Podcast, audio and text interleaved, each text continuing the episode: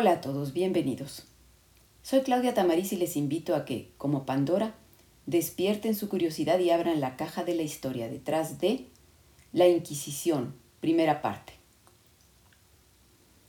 La palabra Inquisición evoca imágenes de pesadilla, persecución, delaciones, negros calabozos, torturas inenarrables, desgarradores gritos, teas humanas, dolor, miedo, fanatismo, intolerancia. Efectivamente, el Tribunal del Santo Oficio, como también se le llamaba, fue responsable de estas terroríficas escenas. Pero esto se ha prestado a tratar el tema de forma sensacionalista. Películas, series de televisión, novelas y hasta exposiciones museográficas han creado en el imaginario colectivo una imagen distorsionada de lo que fue esta institución. La intolerancia y el fundamentalismo, unidos a intereses políticos y económicos, crearon al, Santo Oficio, cuyo objetivo era perseguir los delitos cometidos contra la ortodoxia católica. La Inquisición estaba encargada de investigar, inquirir sobre tales crímenes, de ahí el nombre Inquisición pero también de perseguir, interrogar, presionar mediante la tortura, enjuiciar y condenar a los sospechosos. Sin embargo, la ejecución de las sentencias no era parte de sus atribuciones. Para ello debía entregar al condenado a muerte al brazo secular, es decir, a la autoridad civil, lo que se denominaba relajar, para que fuera el verdugo del rey quien le ejecutara. La Inquisición nació para perseguir la herejía, es decir, toda postura que se alejara de la doctrina establecida por la Iglesia. Hereje viene del griego heresis, que significa opinión o postura. Así que los herejes son aquellos que tienen una opinión distinta y por ello errónea de la postura oficial de la Iglesia. El fundamentalismo cristiano medieval convirtió al hereje en el máximo delincuente de la sociedad. Uno de los mitos, uno de los mitos en torno a la Inquisición es que esta nace en España en el siglo XV, pero en realidad surgió en Francia en el siglo XIII. Y es que debemos hablar de dos etapas en la historia de este tribunal. La primera etapa es la de la Inquisición pontificia o papal, también llamada Inquisición medieval. Su nombre se debe a la etapa histórica en la que se desarrolló la Edad Media, y a la autoridad que la creó y a la que respondía, el Papa. Bueno, pues para hablar de la Inquisición medieval, tenemos que remitirnos al momento en que aparecieron las primeras comunidades cristianas en el seno del Imperio Romano. Después de tres siglos de ser perseguida por los emperadores romanos y practicarse en la clandestinidad, en, practicarse en la clandestinidad, en el siglo IV, la religión cristiana fue primero tolerada, gracias al edicto de Milán emitido por el emperador Constantino en el año 313, y después declarada religión oficial del imperio por otro emperador, Teodosio, con el edicto de Tesalónica en el 380. A partir de ese momento cambiaron las tornas y la persecución se desató ahora contra los cultos no cristianos, a los que se empezó a llamar paganos. Pero también es a partir de este momento en que el cristianismo sale de la clandestinidad que requiere fijar el cuerpo doctrinal en que se basará una iglesia que ahora será una iglesia institucionalizada. Las primeras comunidades cristianas no poseían esta estructura doctrinal. Jesús de Nazaret no había dejado nada escrito, un documento base, vamos, como sí lo tenían el judaísmo en la Biblia o el Islam en el Corán. Sin embargo, poco a poco fueron surgiendo multitud de textos sobre las enseñanzas de Jesús. Textos como los protoevangelios, los textos apocalípticos, las epístolas, las narraciones de los hechos de los apóstoles. En fin, era, y de todos estos, pues resultó necesario elegir los textos base que sustentaran el cuerpo doctrinal de una religión que ahora sí sería la única del vasto imperio romano.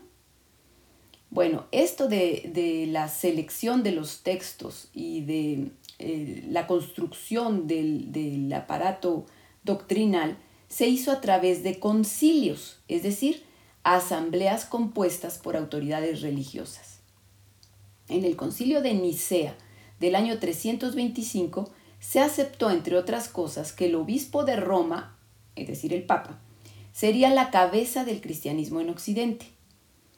Ahora bien, a partir del establecimiento de los dogmas fundamentales de la fe, nació la Iglesia Cristiana Oficial llamada Católica y se consideró a toda creencia que se apartara de estos dogmas como herejía.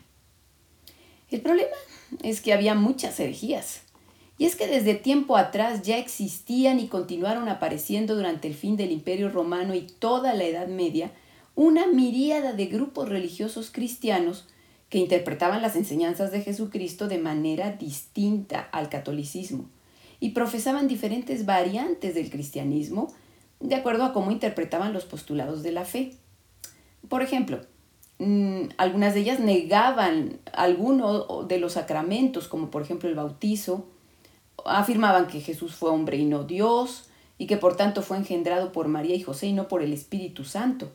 O negaban la transustanciación en la comunión, esto es, sostenían que el pan y el vino no se convertían en la sangre y el cuerpo de Cristo.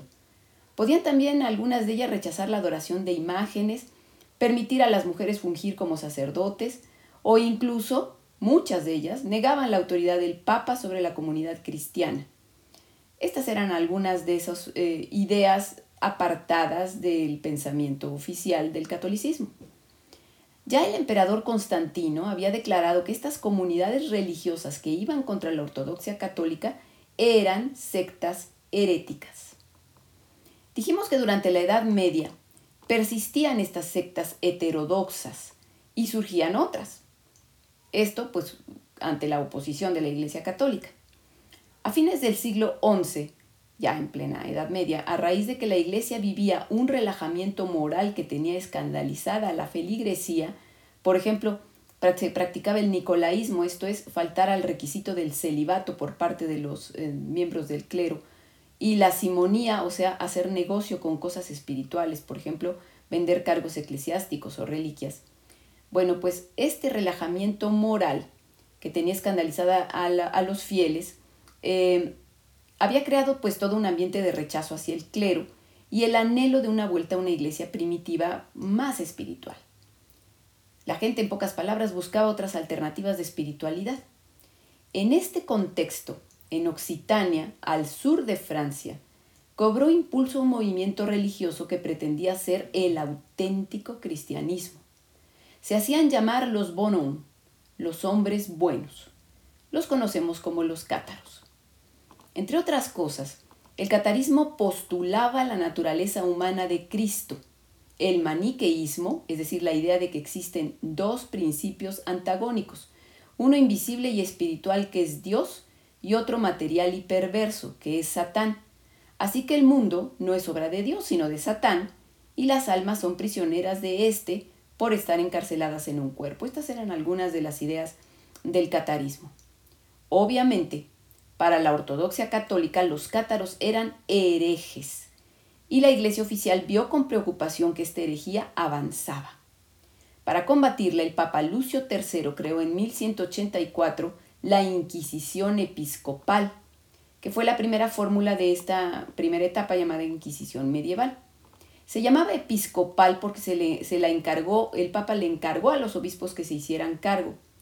Estos debían emprender la tarea de extirpar la herejía, juzgando y condenando a los herejes dentro de su diócesis. Para entonces no había pena de muerte. Había otras penas como la confiscación de bienes, la prisión y la excomunión. Pero al no depender de una autoridad central, la actuación de esta Inquisición fue irregular y poco eficaz. El catarismo, eh, por tanto, continuó en la región del Languedoc, incluso protegido por los señores locales. Así que en 1208, otro papa, Inocencio III, decidió impulsar una cruzada para acabarlos. Los cátaros fueron vencidos por los católicos en 1229, pero muchos de ellos huyeron y se ocultaron, así que para erradicarlos definitivamente, el Papa Gregorio IX emite la, la bula Excommunicamus en 1231 por la que instituye la Inquisición pontificia o papal. Este era el segundo experimento de esta Inquisición medieval. No había funcionado la, la, Inquisición a manos de los obispos, así que ahora estaría directamente dirigida por el sumo pontífice.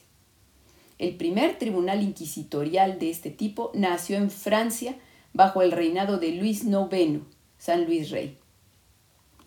Para entonces, habían nacido en el seno de la Iglesia Católica las dos primeras órdenes mendicantes, los franciscanos, una orden fundada por San Francisco de Asís, y los dominicos, la que fue fundada por Santo Domingo de Guzmán.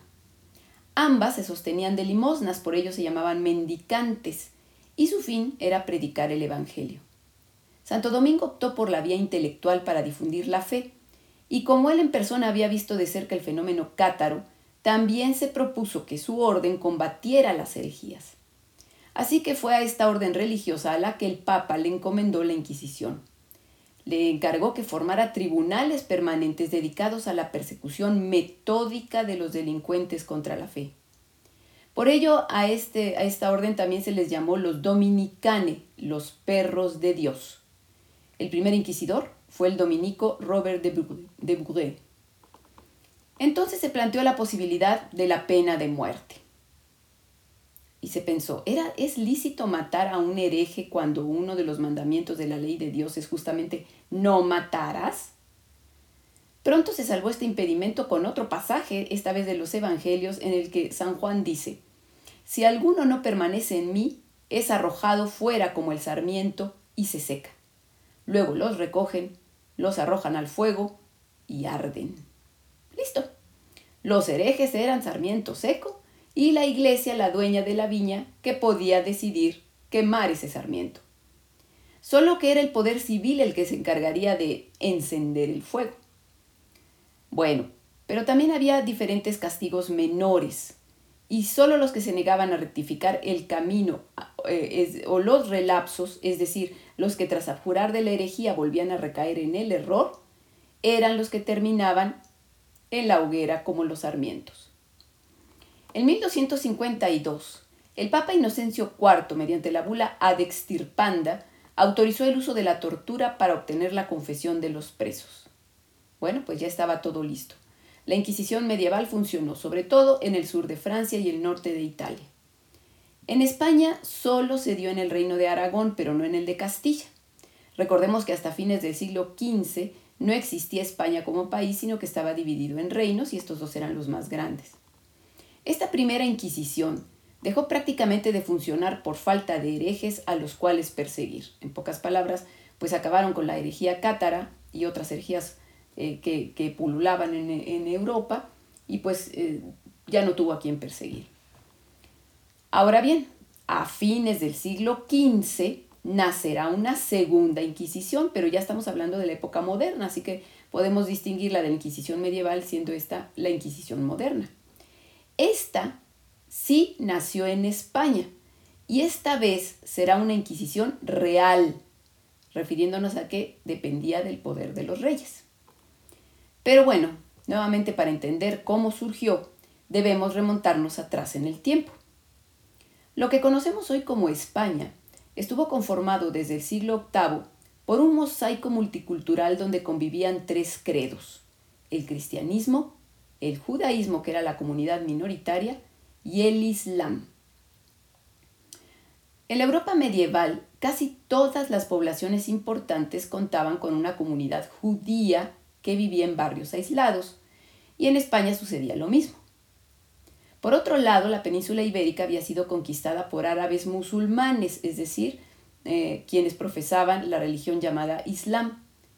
Y estos, como habían, habían penetrado en un afán de conquista, empujaron a los cristianos a una pequeña franja de tierra al norte de la península, desde la que a lo largo de varios siglos los cristianos fueron recuperando el territorio de manos de los árabes a través de una empresa militar conocida como la Reconquista.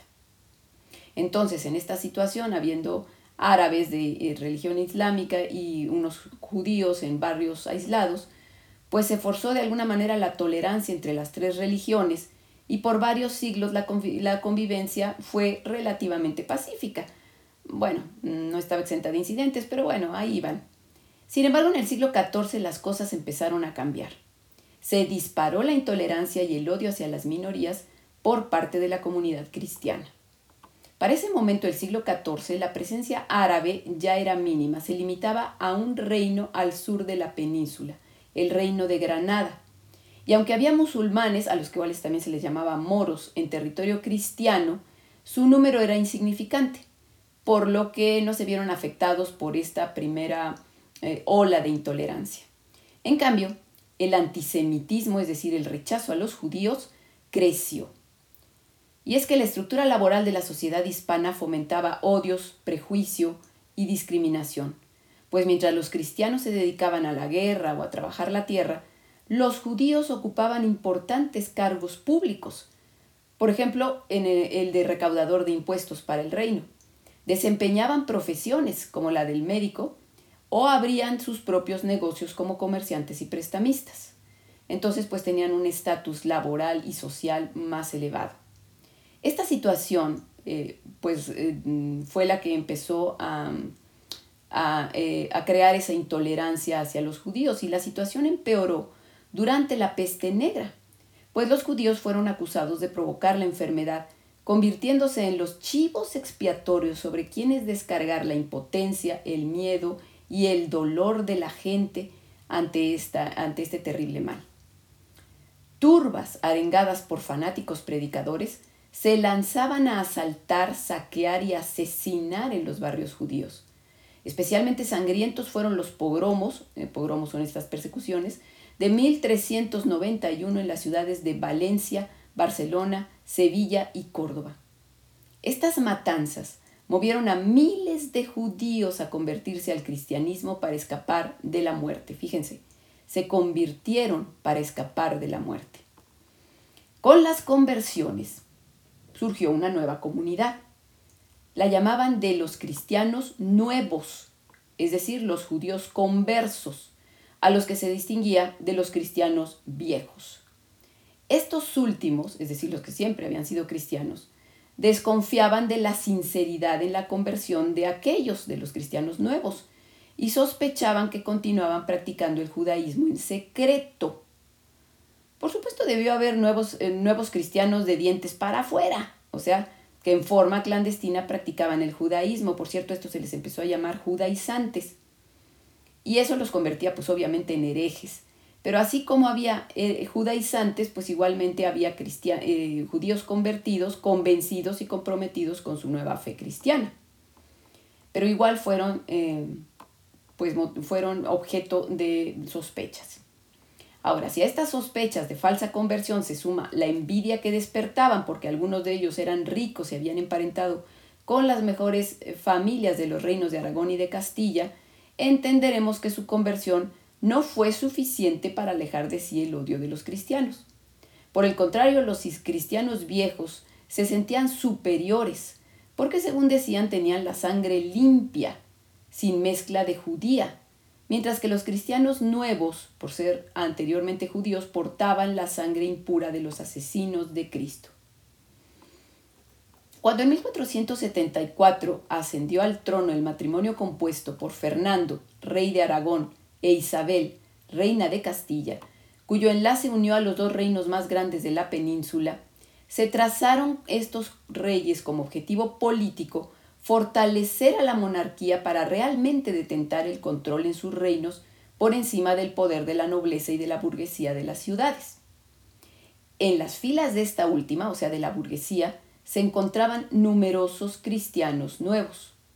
Así que atacar a este grupo por parte de los reyes aumentaría su popularidad, pero también aumentaría el tesoro de sus arcas, puesto que los bienes de los acusados por crímenes contra la fe eran confiscados e iban a engrosar las arcas reales.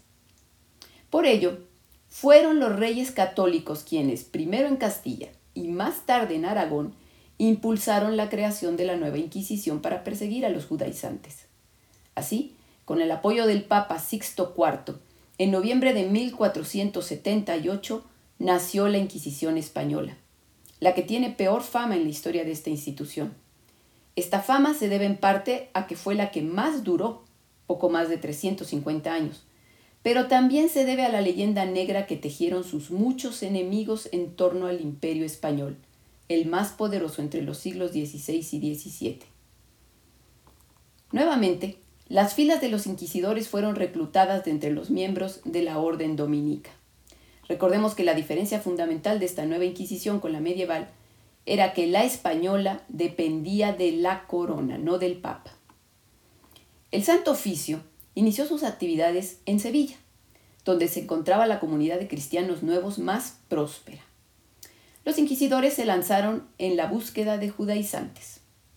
El clima de la ciudad se volvió entonces tenso, gracias justamente a la prédica del superior de los dominicos, Fray Alonso de Ojeda, Temerosos, los conversos más notables de la ciudad se reunieron a discutir el problema. Uno de ellos era Diego de Susán, uno de los hombres más ricos de España. Pero justamente a raíz de esta reunión se les empezó a acusar de armar una conjura para matar a los inquisidores. Cierto o no, porque no sabemos lo que se discutió en esa reunión, fueron capturados y se convirtieron en los protagonistas del primer auto de fe celebrado a principios de 1481. El auto de fe era la ceremonia pública en la que la Inquisición leía la sentencia de los enjuiciados. Seis de los reos fueron condenados a ser quemados vivos en la hoguera, entre ellos de Susán, en este auto de fe. Existe una leyenda que dice que fue la hija de este, o sea, de la, hija de Diego de Susán, la más bella joven de la ciudad, que por ello la apodaban la hermosa hembra, quien delató a su padre y a sus compañeros a un militar cristiano de quien estaba enamorada. Este militar los denunció ante el Santo Oficio, que confiscó los bienes de De Susán y dejó a su hija en la miseria. Incluso se dice que terminó en la prostitución. Instaurada ya en Sevilla, la Inquisición empezó a extender sus tentáculos por toda Castilla, estableciendo tribunales en otras ciudades con injerencia en todo el reino. Para entonces se había nombrado inquisidor general a Fray Tomás de Torquemada, confesor de los reyes. La figura de este señor, que era un dominico, está inextricablemente unida a la institución que encabezó, porque le dio la fisonomía que la caracterizó por siglos. Este señor estuvo al frente del Santo Oficio durante 15 años y promulgó un texto llamado Instrucciones de Inquisidores, documento que fue la base de la actuación de los tribunales. Durante el periodo en que fungió como inquisidor general, el tribunal dictó numerosas sentencias de muerte. Bueno, su dureza fue tal que provocó que el Papa le reconviniera, pero el gran inquisidor lo ignoró totalmente porque al fin y al cabo tenía el apoyo de los reyes, que eran sus jefes finalmente. La figura de Torquemada se convirtió entonces en sinónimo de la institución que encabezaba y ya supondrán que su, mm, bueno, pues vamos a llamarle eficaz desempeño, le dio a este señor una fama siniestra. Bueno, tras Castilla siguió el reino de Aragón. Ahí hubo mayor resistencia por parte del Papa Sixto IV a que se creara el, el Tribunal de la Inquisición pues no quería que se ampliara el ámbito territorial de un tribunal religioso que él no controlaba. Pero también hubo oposición de las instituciones de la corona de Aragón. Sin embargo, al cabo la voluntad del rey Fernando se impuso y Torquemada fue igualmente nombrado jefe supremo del Santo Oficio en el reino de Aragón. Una vez establecida la, la Inquisición en los dos reinos, ésta se extendió a Sicilia y Cerdeña, que entonces eran parte de la corona de Aragón, y a las colonias americanas, que eh, eran parte de la corona de Castilla, y se crearon allí tribunales en México, Lima y Cartagena de Indias. La actuación del Tribunal del Santo Oficio ahondó el racismo y la intolerancia contra los conversos. Se empezó a exigir un certificado de limpieza de sangre para desempeñar puestos de importancia en el gobierno y en la iglesia. El documento era emitido por la parroquia del candidato, a alguno de estos puestos. En él se certificaba que en su árbol genealógico solo había cristianos viejos. Imaginen la repercusión social de esta medida.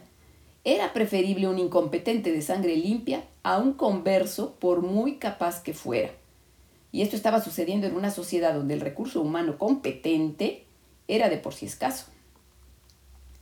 Una de las principales preocupaciones de la Santa Inquisición en los territorios hispanos era la convivencia de los cristianos nuevos, o sea, de los conversos, con los judíos, con los que obviamente pues tenían parentesco, tenían relaciones de amistad y de trabajo. La comunidad judía era claramente una mala influencia que podía llevar a los cristianos nuevos a incurrir nuevamente en la herejía. Así que había que hacer algo. Como el tribunal del Santo Oficio no podía actuar contra los judíos porque no estaban bautizados, pues su injerencia solo se limitaba a la comunidad cristiana, la solución debía ser otra, definitiva y radical. Así que Torquemada convenció a los reyes católicos de expulsar a los judíos de sus reinos. El decreto de expulsión fue emitido en 1492. Los sucesos de ese año predispusieron a los monarcas a favor de la medida. ¿Por qué? Porque la reconquista ya se había completado al fin con la toma del reino musulmán de Granada. La península ibérica estaba por fin libre de los árabes. Esto produjo un clima de exaltación religiosa y creó el sustento ideológico perfecto para que los reyes consolidaran un estado monárquico donde su autoridad no fuera cuestionada, la religión católica como factor unificador de sus reinos. En este nuevo modelo de Estado, un Estado católico, no tenían cabida otras religiones. Se decretó entonces la expulsión de los judíos y se les dio un plazo de cuatro meses para abandonar España. Se calcula que salieron entre 50 y 100 mil personas, menos de la mitad de los que residían en el territorio. Los que se quedaron fueron obligados a convertirse. A la postre esta medida no acabó con el problema de los judaizantes, aunque estos disminuyeron.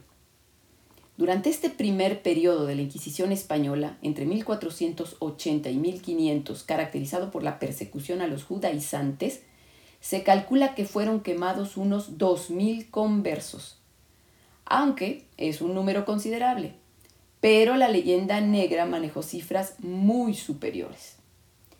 De hecho, en 350 años de la vida de la Inquisición, la mayor parte de los acusados salvó la vida. El porcentaje de condenados a muerte fue del 2%. Bueno, vamos a dejarle aquí. Y continuamos la próxima semana con la segunda parte de este tema. Y si les gustó el podcast, pues entonces escuchen la segunda parte y síganme en mis redes sociales como la Caja de Pandora Historia. Muchas gracias.